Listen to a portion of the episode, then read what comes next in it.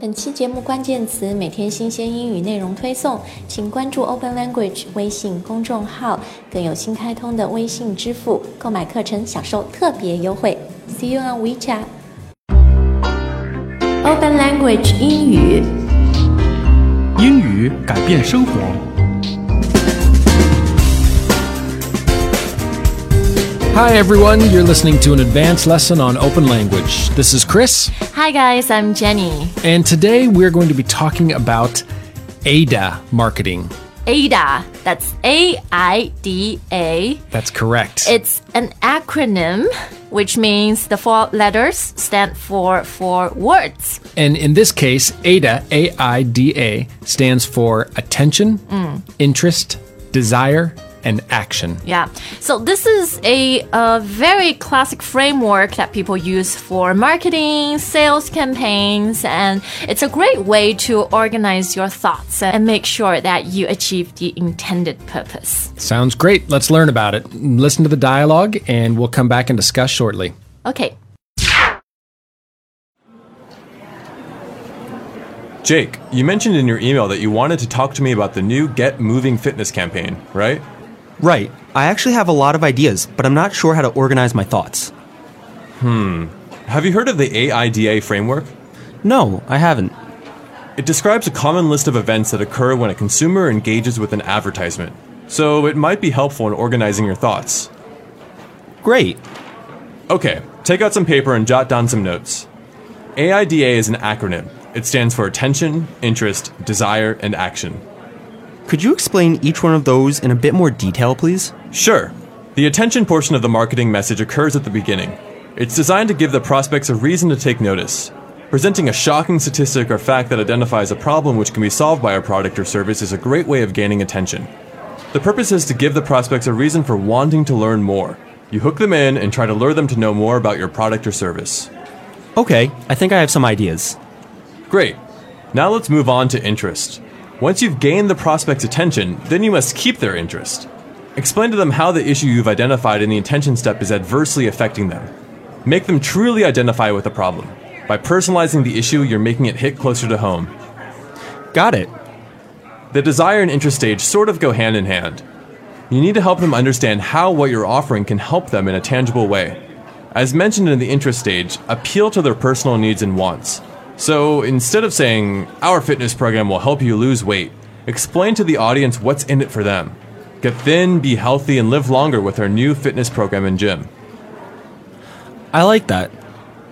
And lastly, we have the action stage. You need to be very explicit about what sort of action you want your audience to take. Here's an example.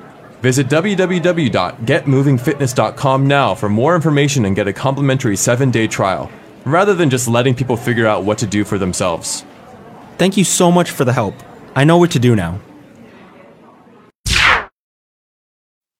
All right, so one of the people in the dialogue sounds like he's a little bit uh, less experienced, probably someone young and new to the job, right? Needs a little bit of help. Yes. So um, these two people, they're working on a new campaign. Their Get Moving Fitness campaign. Right. So Get Moving is probably the name of this campaign. Mm. And a campaign is just, it's a long term plan or set of actions. And usually you would hear a marketing campaign or a sales, campaign. Yeah. It could also be a political campaign. That's when people, politicians, they run for office, Correct. right? So a campaign usually involves, um, you know, a lot of planning, strategic planning um, in advance, and then a lot of actions to to execute. Exactly. All right. Now, when you are working on a campaign, at least in my personal experience, I would start off with lots of ideas. I can do this, I can do that, but it's really hard to organize them, right? Right. And so we need a framework. So in this case, we say the AIDA framework. A framework is just a structure Yeah. of some sort. So it could be a physical structure, like a house framework. In this case, it's a structure for ideas. So it helps you organize your thoughts and give you better chance at achieving your objectives. Right, exactly. Okay, so um, now let's break down AIDA, this framework. So the first letter A stands for attention, and this is when you're trying to grab your prospects' attention, give them a reason to wanting to learn more. Right. And so this word prospects, um, this is again a good example of a word you would hear often in business, but a prospect in this case is a noun. It means something or someone with potential to become.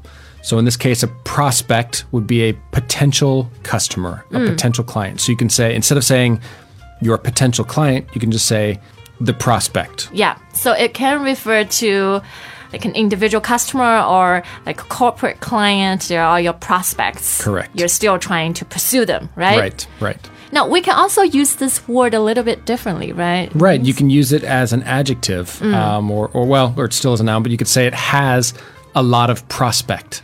This campaign or this product. Yes, it has a lot of potential Yeah. to be successful.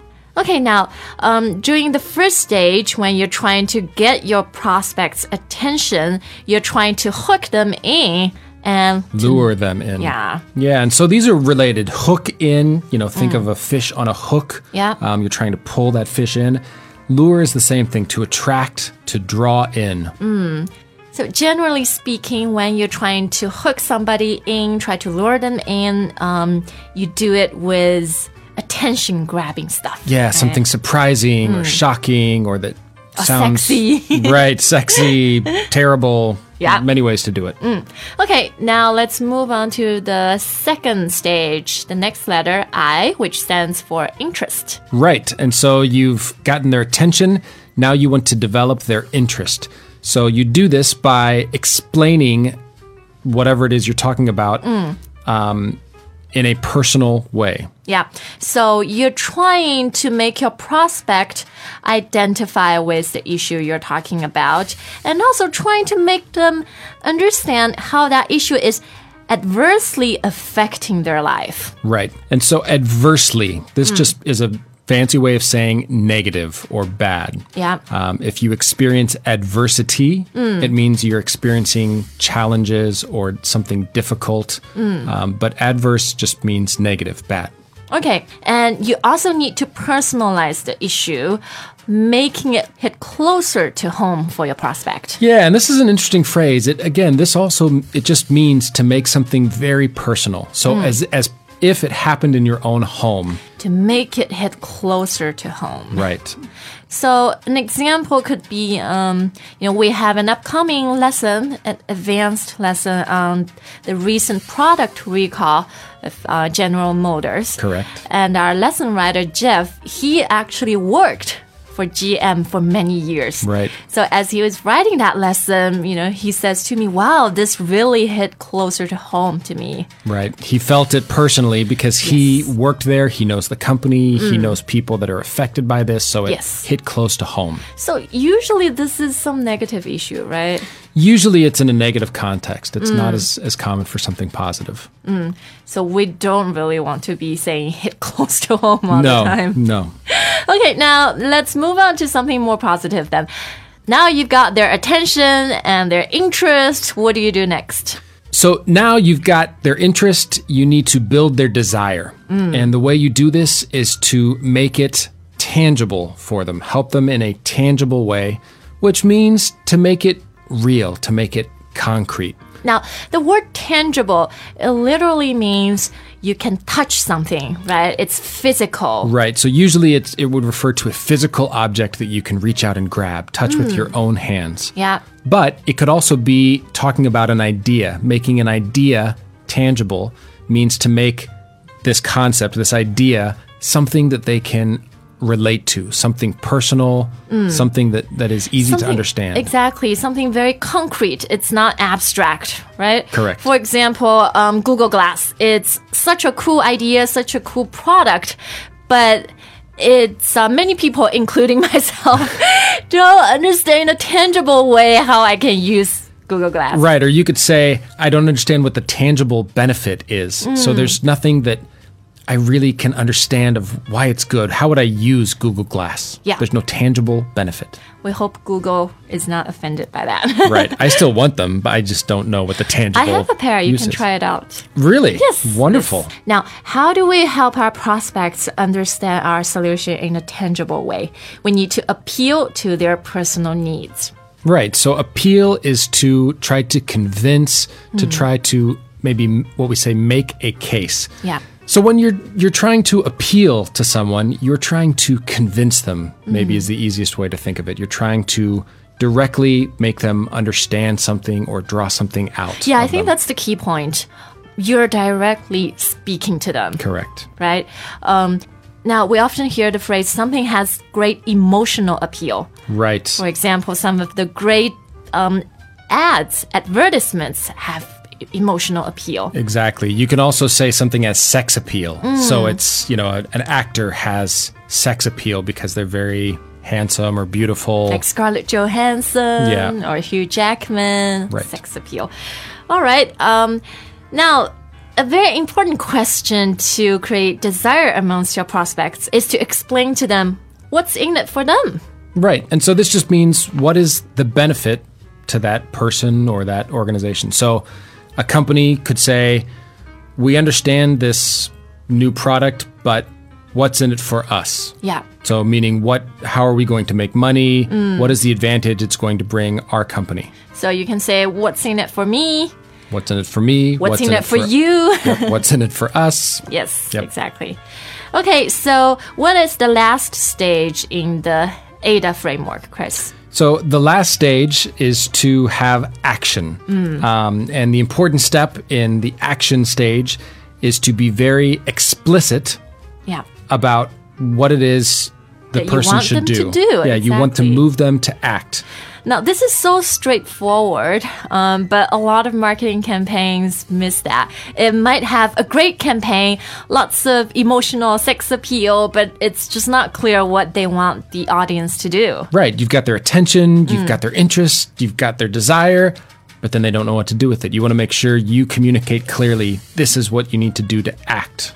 So, when you're communicating something very clearly, um, in a very specific way, you're being very explicit. Correct. To be very specific or clear is to be explicit. So in the example they give, um, it's you know asking your audience to sign up at this web address at this URL and get a free trial. Exactly. You can also say, for example, I gave explicit instructions Yeah. to deliver this on time. That Yeah. means I was very clear that you had to do it in this way. But you didn't. Okay, let's listen to the dialogue one more time and then we'll come back and talk a little bit more about AIDA. Jake, you mentioned in your email that you wanted to talk to me about the new Get Moving Fitness campaign, right? Right. I actually have a lot of ideas, but I'm not sure how to organize my thoughts. Hmm. Have you heard of the AIDA framework? No, I haven't.